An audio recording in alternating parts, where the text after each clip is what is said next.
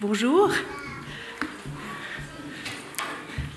Je suis, j'ai été très touchée par cette louange et je, trouve que c'est important de garder cet esprit d'adoration qu'il y avait, parce que c'est vrai que Jésus, ce pain de vie descendu du ciel qui donne la vie au monde, il mérite pleinement notre adoration. Nous sommes entrés dans la période de l'Avent, c'est le deuxième dimanche, et ça va nous mener bien sûr à Noël, dans moins de trois semaines. Jésus est né à Bethléem, ce qui signifie la maison du pain. Dans l'évangile de Jean, Jésus déclare qu'il est le pain descendu du ciel qui donne la vie au monde, aux gens qui le cherchent et qui le trouvent à Capernaum après la multiplication des pains qui a eu lieu le jour d'avant. Là, Jésus a nourri environ 5000 hommes. Chacun avait été rassasié et des restes abondants ramassés. Après ce miracle spectaculaire, Jésus s'est retiré seul sur la montagne car les gens voulaient le proclamer roi. Pendant ce temps, les disciples se dirigent à la tombée de la nuit en bateau vers Capernaum un vent violent se met à souffler, le lac est très agité. Ils ont parcouru environ 5 à 6 kilomètres quand Jésus les rejoint en marchant sur l'eau. Et alors, il touche directement l'endroit où il voulait aborder. Aux personnes qui le rejoignent à Capernaum le lendemain, après l'avoir cherché, en vain sur l'autre rive, Jésus dit ceci.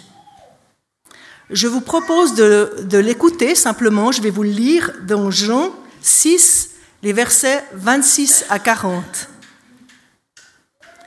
Jésus leur répondit, Vraiment, je vous l'assure, si vous me cherchez, ce n'est pas parce que vous avez compris le sens de mes signes miraculeux. Non, c'est parce que vous avez mangé du pain et que vous avez été rassasiés. Travaillez, non pour la nourriture périssable, mais pour celle qui dure pour la vie éternelle. Cette nourriture, c'est le Fils de l'homme qui vous la donnera, car Dieu le Père lui en a accordé le pouvoir en le marquant de son sceau. Et que devons-nous faire pour accomplir les œuvres que Dieu attend de nous lui demandèrent-ils alors. L'œuvre de Dieu, leur répondit Jésus, c'est que vous croyez en celui qu'il a envoyé. Sur quoi ils lui dirent Quel signe miraculeux nous feras-tu voir pour que nous puissions croire en toi? Que vas-tu faire? Pendant qu'ils traversaient le désert, nos ancêtres ont mangé la manne, comme le dit ce texte de l'Écriture. Il leur donna à manger le pain qui venait du ciel.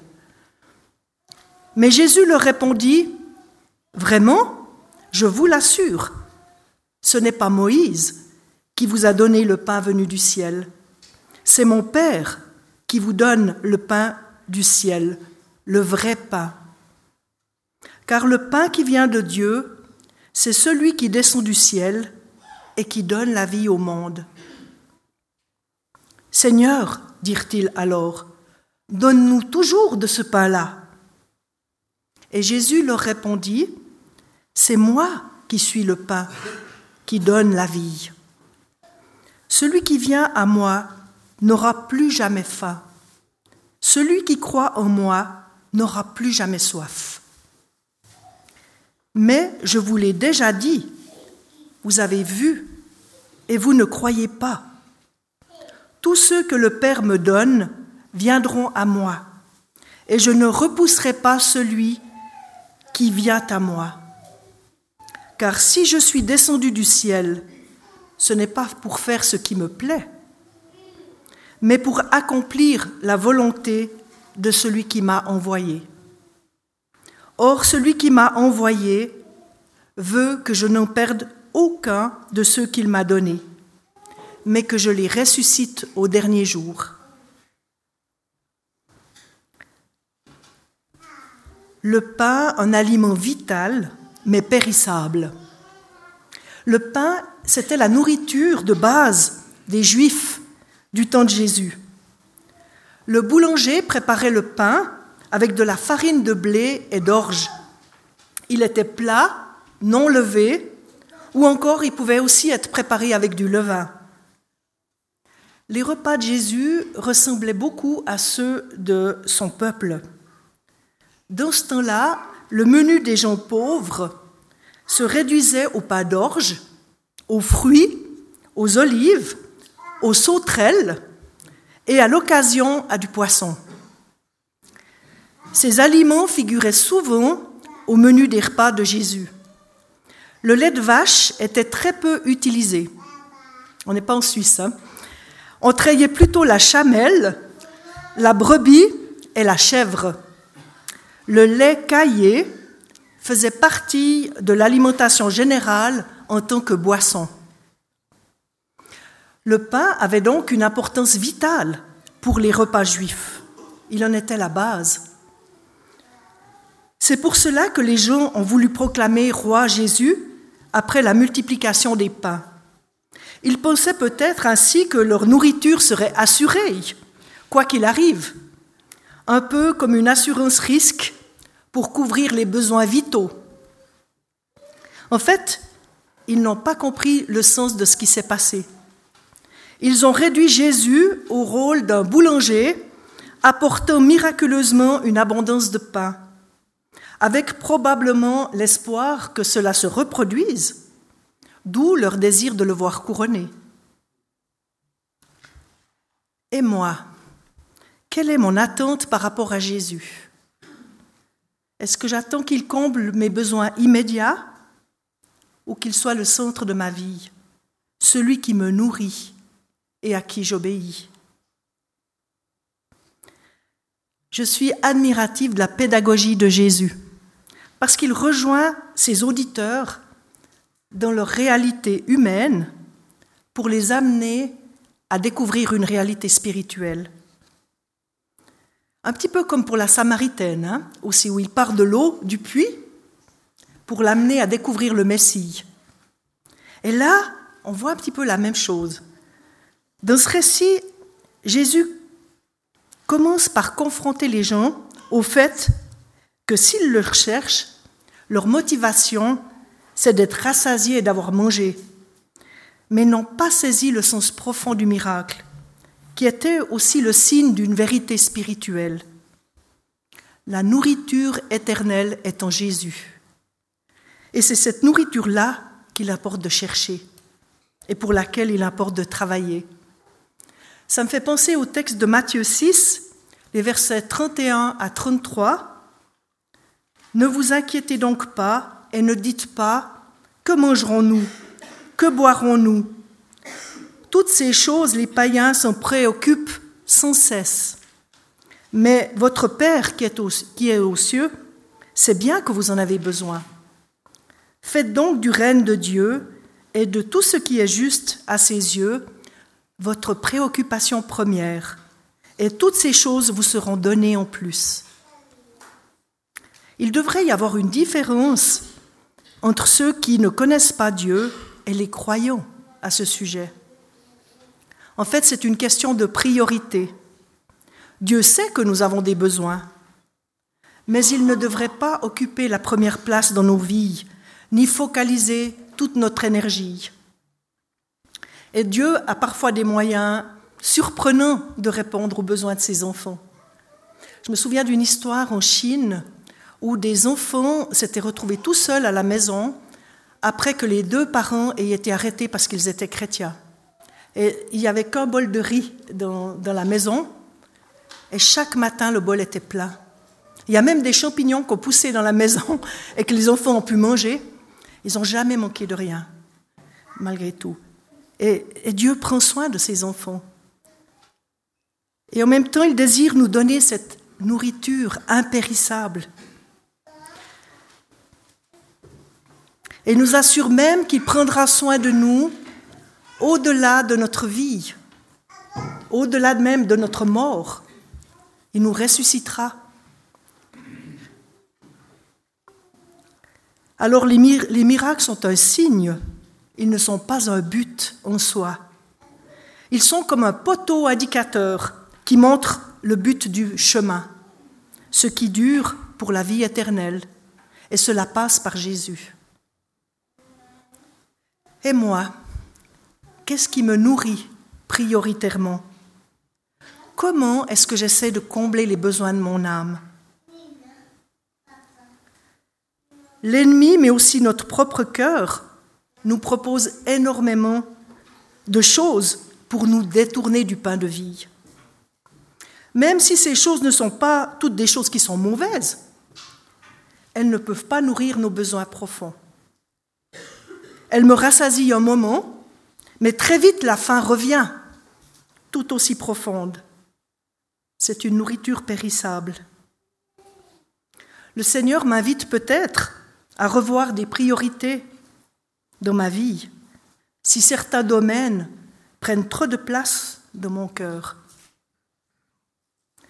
Ces projets sont différents pour chacun et ils varient selon nos âges. Ainsi, une jeune mère de famille doit s'occuper de ses enfants. Un homme doit travailler quand il est en pleine force de l'âge. Alors que c'est différent si on est célibataire ou si on est retraité. Pour les enfants, pas pour le travail. Mais dans chacune de nos situations, Dieu a des projets de vie. Cela ne veut pas dire qu'il faut multiplier des activités, mais vivre chaque situation avec le Seigneur. Ne séparons pas notre vie quotidienne de notre vie spirituelle. Ça doit aller ensemble. Le pain de vie nous est offert en Jésus. Il désire rassasier chacun. Il nous donne ce qu'il faut pour que nous puissions accomplir la tâche qu'il nous confie. Mais les hommes qui sont là n'entrent pas en matière. Ils demandent à Jésus ce qu'ils doivent accomplir pour faire les œuvres que Dieu attend d'eux. C'est comme s'ils n'avaient pas entendu ce que Jésus était en train de leur dire. Et Jésus redit patiemment que l'œuvre que Dieu attend d'eux, c'est qu'ils croient en celui qu'il a envoyé. En d'autres termes, ce ne sont pas vos œuvres qui vous sauveront, mais votre foi en moi. Il faut commencer par là. Travailler pour ce qui dure jusqu'à la vie éternelle, c'est d'abord croire en Jésus. Puis, en lui obéissant, je grandis en maturité, quelles que soient les circonstances, et je produis des fruits qui le glorifient alors. Jésus, le pain descendu du ciel. Les gens demandent alors un miracle pour croire en Jésus, rappelant la manne qu'ils ont reçue dans le désert, que leurs ancêtres ont reçue dans leur désert après leur, leur sortie d'Égypte. Leur incrédulité devient de plus en plus apparente. Jésus leur répond que ce n'est pas Moïse qui leur a donné la manne, mais que c'est son Père qui donne le pain du ciel le vrai pain. La manne a été la nourriture du peuple d'Israël tout au long de son séjour dans le désert. Elle a nourri tout le peuple sans qu'il n'ait rien cultivé. Elle était là chaque matin et la seule chose que les Israélites avaient à faire, eh ben, c'était de la ramasser. Je vais simplement vous lire les quelques versets où on voit comment les Israélites ont découvert la manne. C'est dans Exode 16, les versets 13 à 15. Le lendemain, il y avait une couche de rosée tout autour du camp. Lorsque cette rosée se fut dissipée, on aperçut par terre, sur le sol du désert, un mince dépôt granuleux, fin comme du givre, qui restait. En voyant cela, les Israélites se demandèrent les uns aux autres, Mais qu'est-ce que c'est? Car ils, ils ne savaient pas ce que c'était. Moïse leur dit, c'est le pain que l'Éternel vous donne à manger. La manne ne pouvait pas se garder. Chaque jour, il devait la ramasser, sauf la veille du sabbat, où il pouvait en prendre pour deux jours. J'ai réalisé en lisant ça que, fait, la manne, c'est une préfiguration de Jésus. La manne, nourriture périssable, était le signe de la nourriture impérissable qui allait venir. Jésus, le Fils de Dieu. Jésus et la manne ont la même origine, la même source. C'est Dieu qui les a donnés. Le mouvement vient d'en haut. Cela ne provient pas des efforts humains. Jésus est descendu du ciel. Il a quitté la gloire céleste pour venir sur cette terre, pour accomplir librement et de manière déterminée la volonté de Dieu par amour pour nous. Jésus, le pain qui vient de Dieu, rassasie pour toujours. Se nourrir de Jésus a une portée éternelle c'est se nourrir de son amour, de sa grâce, et cela dure toujours. Et c'est cette nourriture qui nous permet d'accomplir ce que Dieu nous demande de faire.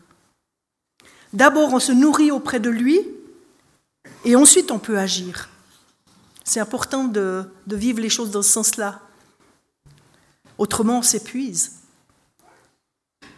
Jésus, le pain qui donne la vie au monde. Jésus était au clair sur sa mission et rien ne l'a fait dévier de cela. Cette mission, elle nous concerne personnellement, mais elle nous dépasse aussi, parce qu'elle s'adresse au monde, à tout le monde. Jésus donne quelques éléments importants de sa mission dans le chapitre 6, au verset 26 à 51. Je vous résume juste par quelques phrases euh, des éléments de sa mission. La vie est donnée par lui. Lui seul peut combler nos besoins vitaux et profonds.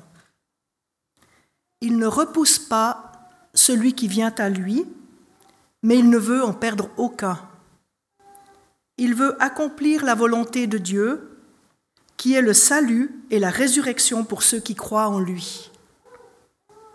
Il annonce déjà que ce pain de vie est lié au fait qu'il donnera son propre corps pour que nous vivions. Notre responsabilité est de manger ce pain-là. Cela me fait penser à un autre pain, celui de la Sainte Seine, où nous nous rappelons le prix que Jésus a payé pour notre salut. Ce pain nous est offert gratuitement. Il est à disposition de chacun il me place devant un choix. De quoi vais-je me nourrir prioritairement? De mes propres sécurités ou de la vie en Jésus-Christ? Jésus, qui existait déjà à la création du monde, a quitté le ciel pour venir sur la terre. Jean 1, les versets 1 à 5, nous dit, Au commencement était celui qui est la parole de Dieu. Il était avec Dieu, il était lui-même Dieu. Au commencement, il était avec Dieu. Tout a été créé par lui, rien de ce qui a été créé n'a été créé sans lui. En lui résidait la vie, et cette vie était la lumière des hommes. La lumière brille dans les ténèbres, et les ténèbres ne l'ont pas étouffée. Jésus savait pertinemment que le choix de quitter le ciel allait impliquer un certain nombre de choses pour lui. La mort sur la croix pour porter nos péchés, après une vie sans péché de lui, et cela en vue d'obtenir notre salut. Sa résurrection est victoire sur la mort et sur le péché, et c'est aussi le gage de notre vie éternelle. Les ténèbres n'ont pas le dernier mot, quel amour de la part de Jésus. C'est pour ça qu'on a envie de le chanter et de l'adorer. Alors comment concrètement me nourrir de ce pain de vie qu'est Jésus? La première chose, me semble-t-il, est de venir à Jésus en lui apportant les domaines où nous avons essayé de combler nos besoins sans lui. Nous pouvons alors lui confesser que cela ne nous a pas nourris, lui demander pardon pour ses fausses pistes et l'inviter à venir en nous combler nos besoins profonds. Le Saint-Esprit peut ainsi rejoindre mon esprit, l'encourager, le nourrir, ce qui lui permettra à son tour de diriger et de fortifier mon âme avec ses émotions, ses pensées et sa volonté. Cette attitude me libère aussi d'attentes trop grandes par rapport aux autres pour combler mes besoins. J'apprends d'abord à obéir, à Dieu et à compter sur lui pour tous les aspects de ma vie. Je me confie en lui, sachant que lui seul peut me combler profondément de son amour. Je peux alors apprendre à aimer les autres sans attente exagérée. Je citerai encore cinq éléments, il y en a sûrement encore d'autres, hein, qui nourrissent notre esprit et qui permettent vraiment à Jésus de devenir pain de vie pour nous. Comme pour la nourriture terrestre, me nourrir n'est pas automatique. C'est aussi une démarche à renouveler. Premier élément, ça a été cité ce matin, c'est la lecture de la Bible, parole de Dieu. Matthieu 4,4 nous dit Mais Jésus répondit Il est écrit, l'homme n'a pas seulement besoin de pain pour vivre, mais aussi de toute parole que Dieu prononce. Ces paroles, on les trouve dans la Bible, peut aussi les recevoir dans la prière. Et la prière, c'est le deuxième élément. Une prière où je parle à mon Seigneur, mais aussi où j'apprends à l'écouter. Parce que Dieu parle aussi dans la prière. Et moi, ce qui m'a beaucoup aidé pour euh, apprendre à entendre la, voix de Dieu dans la prière, c'était le fait qu'on m'ait enseigné à un moment donné qu'on peut entendre seulement trois voix. Il n'y a que trois voix qu'on peut écouter. Il y a celle de Dieu, il y a la mienne et il y a celle de l'ennemi. Et pour écouter Dieu, je peux ordonner à l'ennemi de se taire. J'ai cette autorité-là.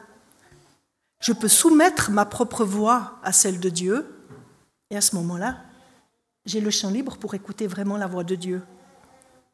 Ça vaut la peine d'apprendre cela, ça vaut la peine de commencer. Même si au début, on se dit, ben, j'entends peut-être pas grand-chose, mais prenons le temps d'apprendre cela. Et vous verrez que Dieu parle. Il veut nous encourager cela, à cela. Et ça, ça nous nourrit aussi. Et ça nous permet de connaître toujours mieux le Seigneur aussi et de renouveler nos pensées parce que très vite on s'aperçoit que Dieu pense différemment de nous. Le troisième point, c'est l'obéissance. C'est soumettre ma volonté à celle de Dieu. Dieu, euh, Jésus, pardon, a toujours agi ainsi envers Dieu. Il a toujours soumis sa volonté à celle de Dieu. D'ailleurs, il le dit même dans ce texte. Je ne fais pas ce qui me plaît, mais il choisit d'obéir à Dieu. Et c'est un choix qu'on a aussi nous.